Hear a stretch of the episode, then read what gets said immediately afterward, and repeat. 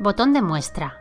Un vistazo a las últimas novedades editoriales a través de sus primeras páginas.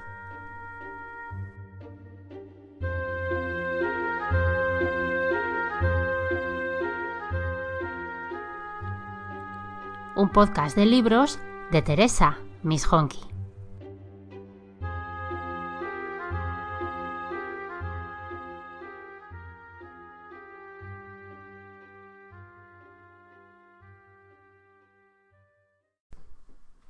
Hola, buenas tardes.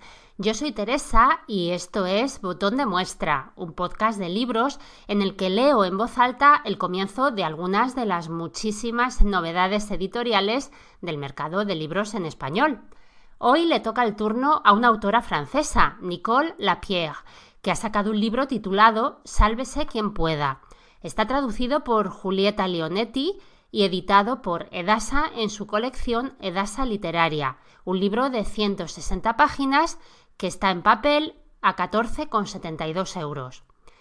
Esta autora francesa es socióloga y antropóloga, y ambas cosas se notan en el libro que hoy nos ocupa. En Sálvese quien pueda, la Pierre juega con bastantes elementos autobiográficos y con ellos llega a conclusiones aplicables a cualquier persona. La crítica francesa le ha puesto bastante bien al libro y una de ellas, por ejemplo, dijo que es una lección de alegría y vida totalmente brillante. Así que nada, vamos a ver cómo empieza Sálvese quien pueda, de Nicole Lapierre. Un kilo de plumas, un kilo de plomo. La historia, al menos por lo poco que yo sé, se remonta a mi abuela Sara, a quien no conocí murió quemada como consecuencia de una explosión de gas en su piso, en Niza, el 14 de mayo de 1934. Mi madre tenía por entonces 19 años. Siempre nos dijo, a mi hermana y a mí, que la explosión se debió a que nuestra abuela había limpiado una prenda manchada con un producto inflamable cerca de un calentador de agua encendido. Su relato se apoyaba en todas sus advertencias recurrentes sobre los peligros de usar tricloroetileno o cualquier otro producto antimanchas volátil a base de benzina al lado de una caldera. Este temor, obsesivo en ella, no podía ser más que el efecto de aquel accidente fatal. Era evidente, y sin embargo. Mi hermana nació el 6 de abril de 1940 en Macon, en Saône-et-Loire, durante la extraña guerra. Mis padres la llamaron Francine por devoción a su país amenazado, y le dieron como segundo nombre, y según la tradición judía, el de su abuela muerta. No era el único vínculo que las uniría.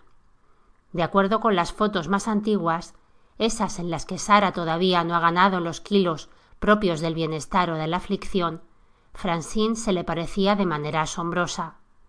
Tenía, al igual que ella, esos grandes ojos negros de mirada un poco desenfocada que caracteriza a los miopes, una bonita nariz recta, mejillas redondas y una boca arqueada en un ligero mohín. ¿Hasta dónde llegaba el parecido? ¿Qué zozobras habían pasado de la una a la otra? Me lo he preguntado a menudo. Mi madre jamás hablaba de aquello, o hablaba muy poco. La gente allegada contaba que el abuelo, despótico y promiscuo, hacía sufrir a su mujer y aterrorizaba a las dos hijas, Jeannette, la mayor, y Gilberte, la menor, y a la sazón nuestra madre. Presa de la melancolía, después de un desengaño amoroso, mi hermana se convenció de que la abuela, demasiado desdichada, se había suicidado. Ella misma luchó contra una depresión que no pudo superar. Desesperada, puso fin a sus días ahorcándose en su piso el 22 de julio de 1982.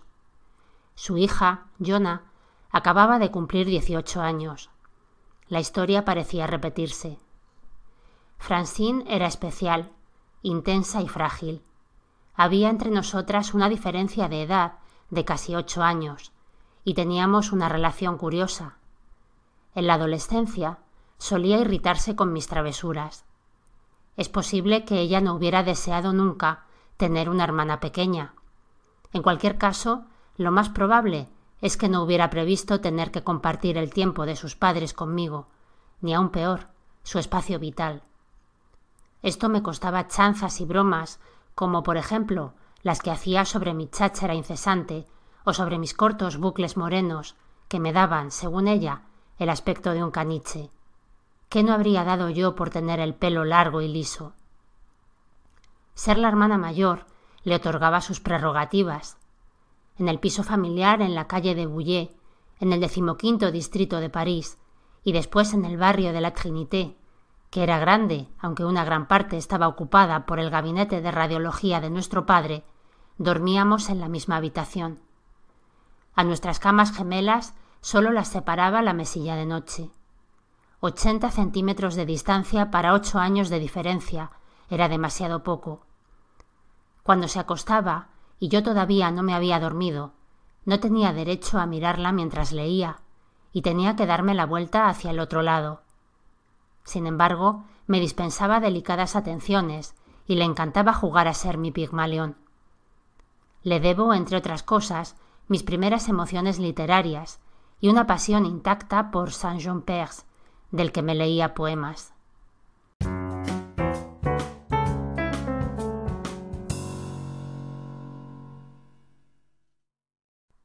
Acabáis de escuchar el comienzo de Sálvese quien pueda, el último libro de Nicole Lapierre, editado por Edasa en su colección Edasa Literaria.